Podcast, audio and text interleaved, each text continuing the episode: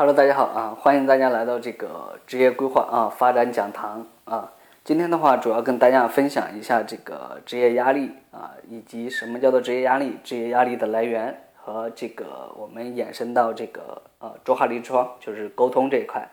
啊，就是呃那在这里呢，就是首先要感谢大家呃一直以来的这个呃关注。啊，就是在这里给大家汇报一下啊，我这个六集的这个播放量呢，目前的话有已经有快六百多次了啊，呃，也有很多这个朋友啊给我提一些建议，说这个音质呢稍微再好一点啊，我这边也在努力，等这个 六过来的时候，我把它给拿下啊，换一个手机啊，这样的话音质上更大的提升。还有一点在内容这一块的话，后面会加入一些。啊，故事啊，案例呀，啊，这样的话更增加这个内容的多样性和趣味性，啊，不至于说让大家听了这个呃听觉疲惫啊。那接下来的话就主要跟大家来分享一下这个职业压力症啊，呃，职业压力症的话，它主要是因这个压力啊，还有这个疲惫、紧张、不安以及内心痛苦等精神上啊。呃物理上的这个刺激引发的综合性的这个身心症状啊，目前呢，在现代这个临床啊医学界啊啊，被认为是精神紧张综合啊呃综合症。那与职业规划或者职业生呃职业生活有关的这个精神紧张啊呃综合症呢，被誉为是职业压力症。啊，所谓的这个职业压力症呢，其实它是指的这个职业啊环境对人的这个要求超过了人本身所具有的能力与承受力啊，或是这个职业环境无视个人的欲求与动机啊，也可定义为这个人与环境之间啊认知不协调或者是不适应的一个状态啊。那接下来的话，我们有一则这个调查问卷呢，有一个这样报告啊。这个的话，主要摘自于一个对这个五千名这个职场人士啊，这个职业压力的这个调查，百分之四十八点六的职场人士呢表示压力很大。啊，也就是说近一半的这个职场人士呢表示这个呃自己工作这个压力很大了。啊，表示压力大的这些那个人呢，就是他们认为自己的这个压力来源呢，主要有以下这个五个方面。啊，呃，第一个的话就是说升升职加薪不顺利。其实这个升职、升职加薪不顺利呢，其实它是这个职业压力呃来的最大的这个事情，超过了六成的这个被被调查这个人员呢，认为这观点啊，就是说很认同这个升职加薪啊，这个会给他们造成一定的压力。那这个的话，引发员工跳槽，其实很重要的一个原因了。在我们跳槽的那个里面，会有一个追薪式跳槽啊。据这个五幺教报的这个一份调查中啊，有百分之二十八点四的人通过这个跳槽来获取这个薪资。啊，其实增长呢有百分之十百分之十到百分之三十的。啊，涨幅幅度呢也有百分之三十到百分之五十的，也有不少的。啊，约占整个调查被重视嗯这个受众者的百分之二十五点一八。啊啊，薪资涨幅百分之五十的啊也有百分之十九。啊。那在这里的话，其实也有百分之十一点六九的人呢，跳完槽后呢，啊，反倒没升，还降了，啊，这样的话就会给他们造成一定的压力。那接下来呢，第二个就是说新人的冲击啊，你看随着这个社会快速的这个发展啊，啊，新人的大量涌涌入啊，职场人士的这个职业压力呢也会越来越大。啊，新人不但年轻，其实你看这种九零后啊，其实他们不但年轻，其实精力更旺盛，也有工作这个动力和学习的学习的这种冲劲啊，就是而且拥有这个更高的学历，你看就是啊，掌握更高的这个技能啊，你其实对这种嗯有效的解决这种任务来说呢，啊，其实会大大提高这个企业对这种啊新人的认可。啊，其实有一个 有一篇这样的报道，就是笑话，真是人在囧途啊！啊，八零后的机会确实六零后的这个失落啊！啊，这个的话，大家可以在网上去百度一下这篇文章啊。第三个的话，就是说工作压力、工作量啊，这个太大了啊，主要是主要来源于哪里呢？其实这个的话，主要来源于这个偏执型的这种事业型的这种老板啊，对这种工作的这种量在欲望上的压力，其实它会不断的层层叠码啊。还有随着目前这个市场环境的竞争啊，企业企业之间也存在着竞争，所以他他老板一定要对他们这种高目标、高要求啊，这种尤其这种以销售为导向的这种公司更是这样子。其实这这个的话，有百分之三十八点四的人就是认为这点工作压力很大。那第四个的话，就是老板要求太苛刻了，啊，你就是说，嗯，不但是细节呀，还要要求完美啊。如果一个老板是一种一个完美型的人，或者是各方面的，其实对他们要求都挺高的。那这样的话，就会给他们造成一定的压力啊。那第五个的话，就是职场人际关系复杂啊，这个就是说，有人的地方其实就有江湖。啊，有人的地方就有上位，有的人要保卫啊，自然会斗来斗去啊。在职场学会做人呢，其实是比做事显得更为重要的啊。有一句话就是说，不打勤不打懒啊，专打这种不长眼的啊，随时可能被打啊，压力还还能小吗？你想象一下啊，在这里的话，其实这个以上就是五点这个职业压力。那我们在职业规划里面呢，我们用这个库珀的六种工作压力来源，我们跟他再跟大家再解释一下啊。啊，主要哪六种呢？就是说工作条件啊、角色压力、人际关系因素、职业发展、组织结构和家庭工作相互影响这六大啊，这个工作来源的这个因素啊。那接下来呢，依次跟大家分享一下他们会是由哪些因素引发的啊？大家可以想想自己在工作当中啊，这个主要压力来源在哪里啊？第一个就是工作条件啊，工作条件上的话，这就是说，你看，就是。工作条件啊，就是说，第一就是你技术上的压力，多变的这种工作啊，工作环境啊，还有一个就是物理危险。物理危险呢，你看就是在这种机械化工里面的这种啊，它会出现一些呃物理上的这种危险，对身体的这种影响啊，其实它都会大大的提高。这样的话会给这个员工啊，会造成职场人士造成一定的压力啊。还有一个就是数量上的这种。工作压力就是说工作量太大了，你导致了你对这种工作真的就是是是这个体力啊，还有精力上都大大的付出，超负荷了已经啊啊。接下来的话就是说第二个就是角色压力啊，就是说在大的里面啊，角色压力里面啊，角色压力里面呢分三个，就是说第一个就是角色不固定啊，就是说你在一个公司里面你的角色不固定。你一会儿就做做这种行政的工作，一会儿做做这种销售的工作，就是说你的工作是多样性的，这样的话也会给这个职场造成一定压力，给员工造成一定压力。为什么呢？就是说在那种小的企业里面，还没有初具规模的，或者是刚初具规模，有很多事情你都要去做的，这样的话都会给角色不固定性会造成一些压力啊。还有一种工作类型呢，就是说角色上的就是性别的偏见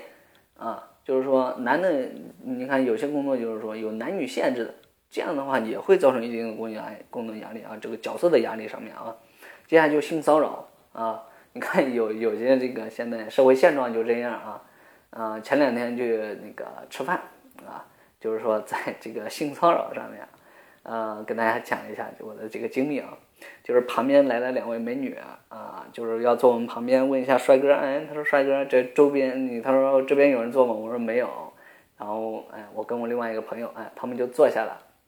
坐下以后两个人就在谈，嗯，就谈他们现在的这个男友啊，说是这个也也是老板，